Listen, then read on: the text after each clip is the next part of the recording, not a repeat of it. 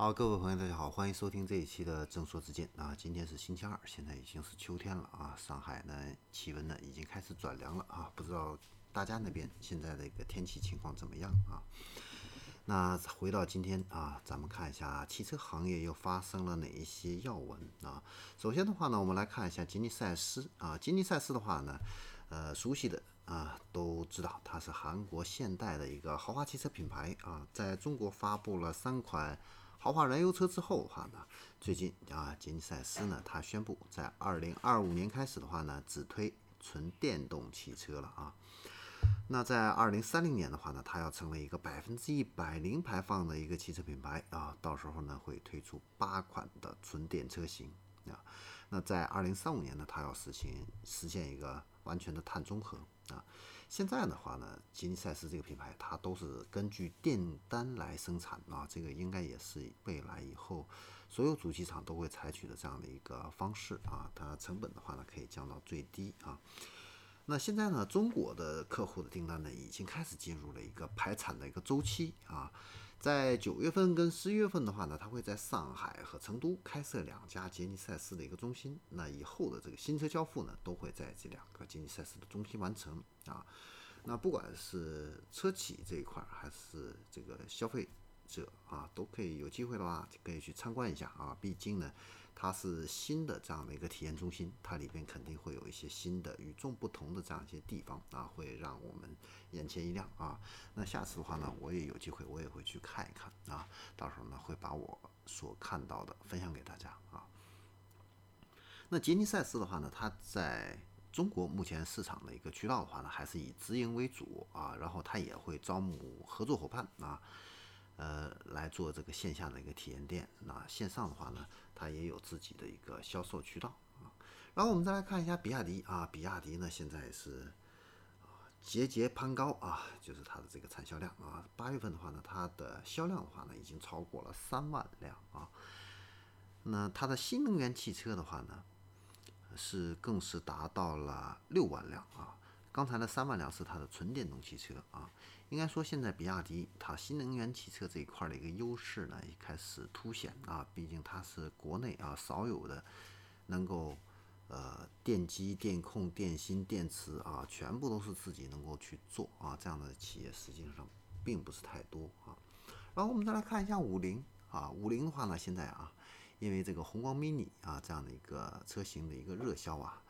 这个五菱啊，现在品牌呢也开始向上突破啊，开启了它的一个全球化这样的一个战略。那最近呢，他请来了新的全球代言人，谁呢？是周迅啊。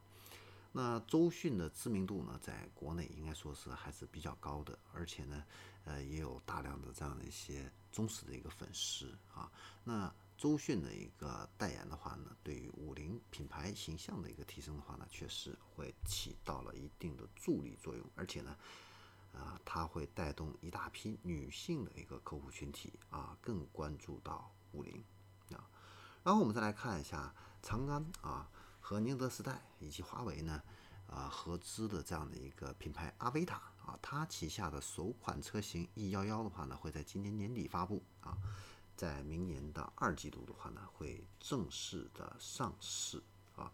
那这款车的话呢，它是一个智能的电动中型的 SUV 啊，会搭载长安、华为、宁德时代共创的这样的一个智能电动网联汽车的一个架构。那未来五年之内的话呢，阿维塔会推出五款车型啊。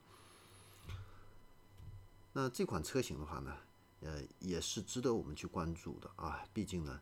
呃，不管是长安、华为还是宁德时代啊，都是各自领域的头部的选手啊，所以呢，他们的这样一个一款产品的话呢，应该啊也是啊我们目前业内会拿出最顶尖的这样的一些科技放到这款车里边去啊。然后我们再来看一下特斯拉，特斯拉的话呢，啊最近放出消息，它的两点五万美元的这款车型的话呢，会在二零二三年左右的。时候呢推出，而且呢有可能会不配方向盘，什么意思呢？就是这款车 可能会实现一个真正的一个自动驾驶啊。当然这个还是要看各个国家的这样的一个法律跟法规了啊。然后它另外的一款呃热销的一个车型，就是电动皮卡啊，订单呢已经是超过了一百万辆啊。那这款车型呢，呃可以看到啊是备受瞩目啊，但是它的这个投产时间的话呢，可能要进行一个顺延了啊。新的投产时间呢，啊规划的话呢是在二零二二年的年末啊到二零二三年左右的时候啊才能够去推出啊。然后还有一个大新闻的话呢，就是华晨呢把这个这个呃中华汽车啊这个品牌呢现在是被宝马完全收购了啊。以后的话呢，我们在市场上可能你就看不到中华汽车这款车型了啊。以后呢，就是完全啊都是由它的这个生产线呢都是由宝马收购啊，用来生产宝马汽车了啊。中华汽车的话呢，这款呃这个车型的话呢。以后呢，只能是停留在我们的记忆当中了啊。然后我们再来看一下整车的一个全国的一个市场情况。那乘联会呢近日公布了啊，七月份的话呢，中国的这个新能源汽车的一个销量的话呢，已经占到了全球的百分之五十三啊，这应该是一个非常大的一个市场份额了啊。总共呢是卖了两百八十四万辆啊。那比亚迪的话呢是当之无愧的领导品牌啊。